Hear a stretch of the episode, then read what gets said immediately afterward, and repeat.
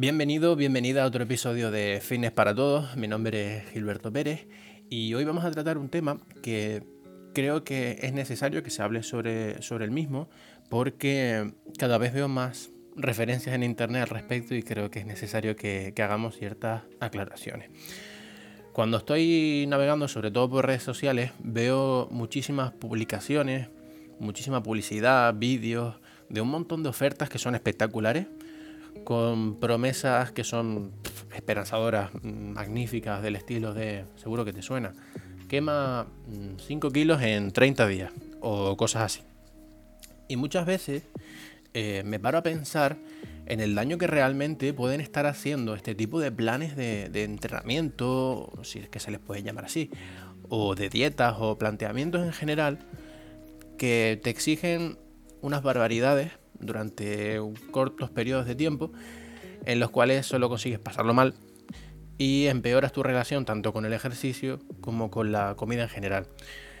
Esto lo único que consigue, y es lo que llevo pensando un tiempo, es que instauras en la mente de la gente que para poder sentirte a gusto con tu cuerpo, tienes que pasarlo mal, tienes que sufrir.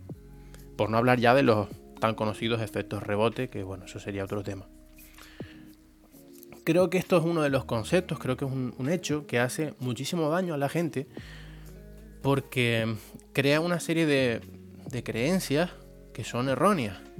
La necesidad de creer en el no pain, no gain y sentir que pasarlo mal es la única forma de conseguir resultados. Otra de las ideas y necesidades de la gente, tan errónea como la anterior, y que veo muy a menudo es pensar que estos cambios pueden ser rápidos pueden ser instantáneos. De esa misma creencia o necesidad, junto con la desesperación y con las ganas de, conseguir un cambio en la vida de uno, es de lo que se nutren estas ofertas fantasma, porque no tienen otro nombre, de las que te hablaba antes, ¿no? Y, ese es el problema, ¿no? Que hoy en día intentamos buscar soluciones lo más rápidas posibles, ¿no? Esa pildorita, ese truquito que, que, me haga cambiar de vida, ¿no? Hoy en día tanto el esfuerzo como la constancia están muy infravaloradas. Especialmente en el ámbito de salud, de la salud, lo cual es muy curioso dada la importancia que tiene.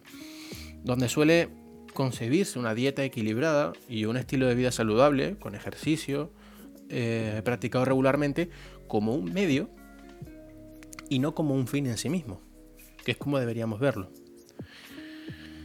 Se, suelen buscar mm, dietas muy estrictas, yo veo, mm, bueno, tanto yo como probablemente tú también, muchas recomendaciones, muchas dietas milagro, que los efectos principales que tienen este tipo de dietas suelen ser mm, los siguientes, para que nos hagamos una idea rápida.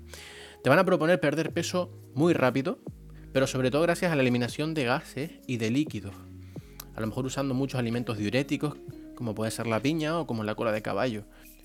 Vamos a conseguir una deficiencia en nuestra alimentación, sobre todo debido a la falta de la ingesta de alimentos y de nutrientes que van a ser necesarios para el organismo.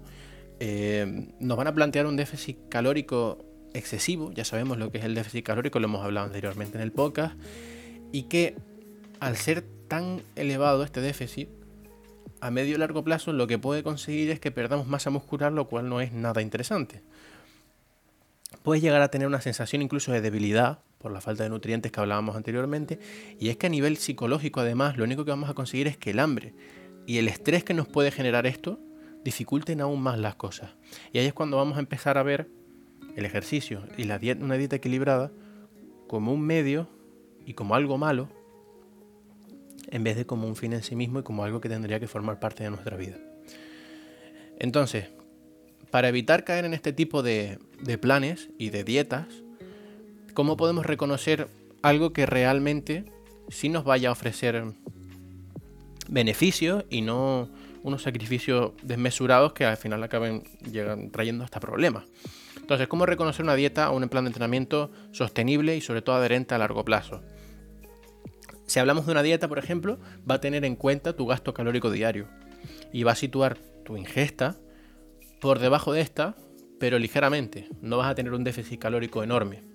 Va a contemplar también tus necesidades nutricionales. No te va a pedir que mantengas nada súper complicado durante mucho tiempo. Se va a adaptar a tu estilo de vida y no tú a ella y puede tener también en cuenta tus gustos. En cuanto a los entrenamientos, pues estas características son más o menos similares, sobre todo en el, en el hecho de que se puede adaptar y se debe adaptar a, tu persona, a tu nivel de, de condición física inicial, a tu ritmo de vida, etcétera, etcétera, etcétera. Entonces yo sé que estos criterios son como muchos y muy dispares, pero mira, yo por ejemplo aplico un filtro para saber si me vendría bien implementar o no un hábito en, mi vida y es el siguiente. Preguntarme si ese hábito, o si esa acción, mejor dicho, sería capaz de mantenerlo toda mi vida. Para lo que sea. Y puede resultar una chorrada, pero realmente creo que es algo que te puede ayudar a la hora de elegir cuáles son las acciones que debes llevar a cabo y evitar aquellas que sean excesivamente exigentes y que solo van a conseguir frustrarte por no conseguir llevarlas a cabo a largo plazo, que es lo que hablábamos antes. Vamos a poner algunos ejemplos para ver si, nos queda más claro. Pongamos que quieres perder peso. Y tu dieta milagro de internet te dice que estés todos los días comiendo lechuga con aceite y sal. Tú te ves toda tu vida comiendo lechuga con aceite y sal, porque yo no. Entonces no creo que deba ser algo que debas implementar en tu vida. Mm, si tu dieta milagro dice que no puedes desayunar porque el ayuno intermitente es mágico y poderoso, pero tú por las mañanas te levantas con un hambre de locos, ¿de verdad le vas a hacer caso a, a esta dieta milagro? Que le den al ayuno y come por las mañanas. Estar pasando hambre es una de las peores cosas que puedes hacer al plantear una dieta. ¿Piensas estar pasando hambre todos los días de tu vida? pues tu dieta no debe, o sea, tú no debes adaptarte a la dieta. Tu dieta debe adaptarse a ti. Obviamente, también hace falta disciplina para llevar las cosas a cabo. Pero es más fácil aplicar esta disciplina cuando las acciones que tenemos que llevar a cabo sí están bien pensadas y diseñadas para, para que entren en nuestro, en nuestro estilo de vida, en nuestra vida en general. Si no, probablemente, muy probablemente, no vas a ser capaz de mantener esos hábitos. A nivel de entrenamiento, por ejemplo, ¿tú te plantarías salir a correr una hora todos los días porque tu superentrenamiento de, de internet te lo propone o te lo exige, no habiendo salido a correr en tu vida? No tiene sentido, ¿verdad? Y yendo un poquito más allá, si tu ritmo de vida, o sea, realmente tu ritmo de vida te permite dedicarle todos los días una hora a salir a correr, aunque estuvieras dispuesto o dispuesta, tu trabajo, tus exigencias a nivel social te lo permiten.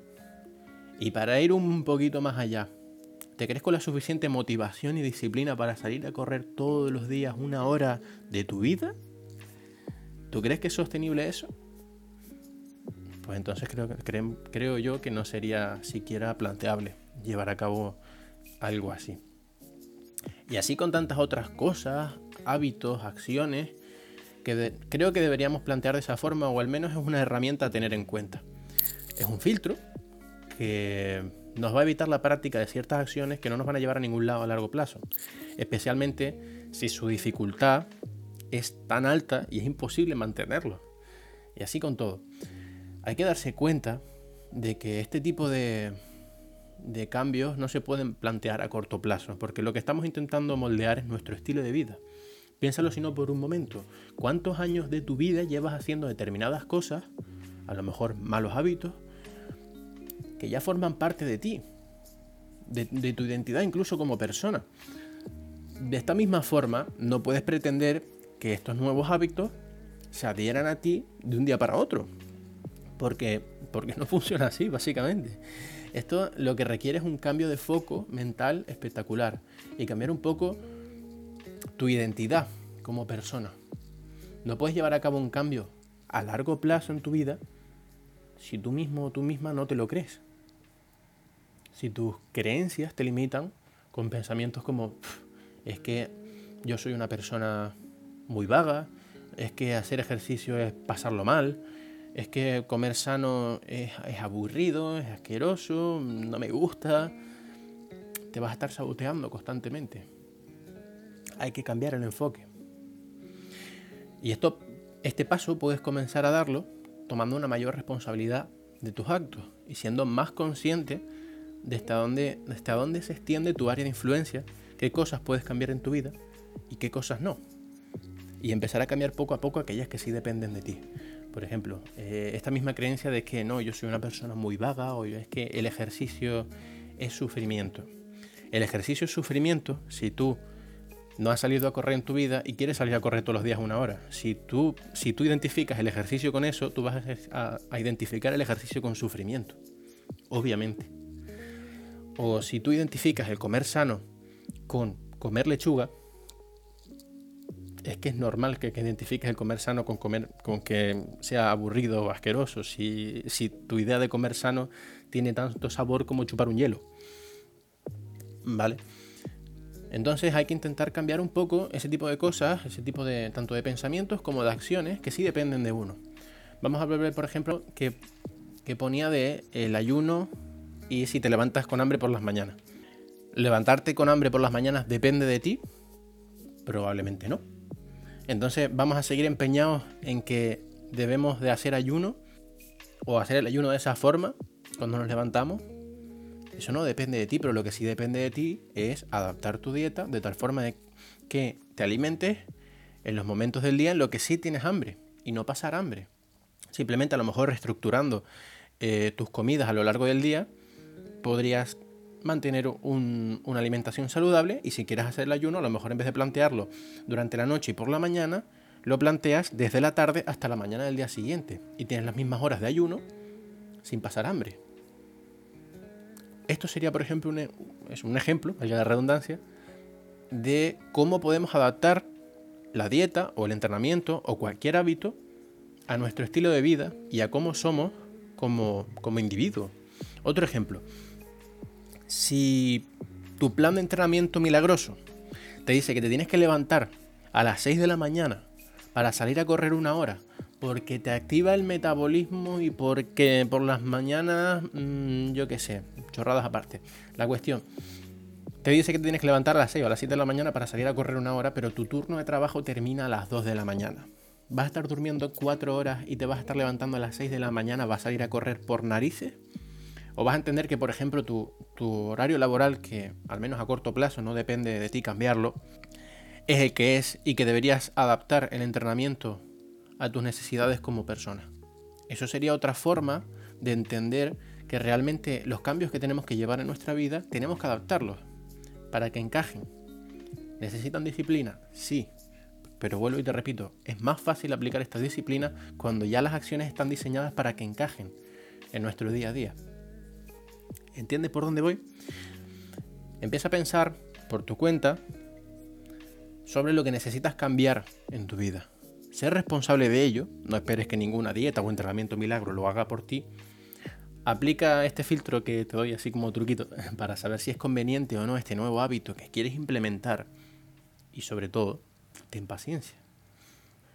Además creo que es necesario que entendamos que es importante ser responsable pero sin llegar a, ningún extremo, ¿no? En cuanto al tema de la responsabilidad. Obviamente, creo que no se pueden culpar, por ejemplo, las personas con sobrepeso o con obesidad de serlo, porque pienso que esta culpa es mala y que también pueden influir otros muchos aspectos en tu vida para que se den estas condiciones, ¿no? Por ejemplo, la genética, tu entorno, tu educación, tus experiencias pasadas.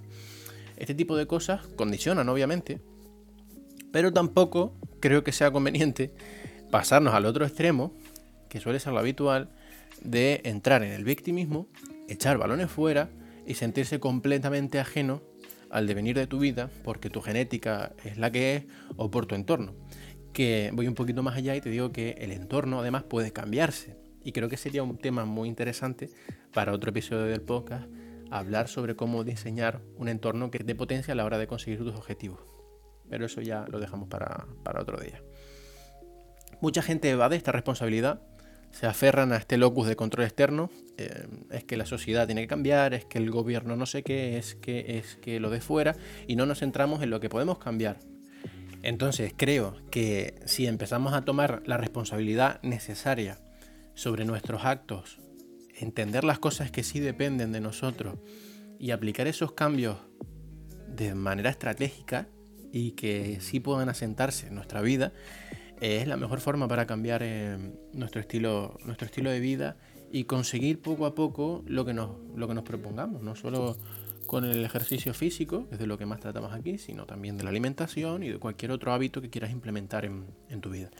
En fin, a modo de síntesis, decirte que es importante saber reconocer una mala dieta o un mal entrenamiento o un mal plan para cualquier objetivo que te propongas, tanto sus características como las consecuencias que puede tener llevarlo a cabo, comprender que la clave no solo está en llevar a cabo las buenas acciones, sino también saber incorporarlas en tu vida, adaptarlas para que sean lo mejor para ti. Recuerda si no, por ejemplo, lo del ayuno o, o lo de salir a correr.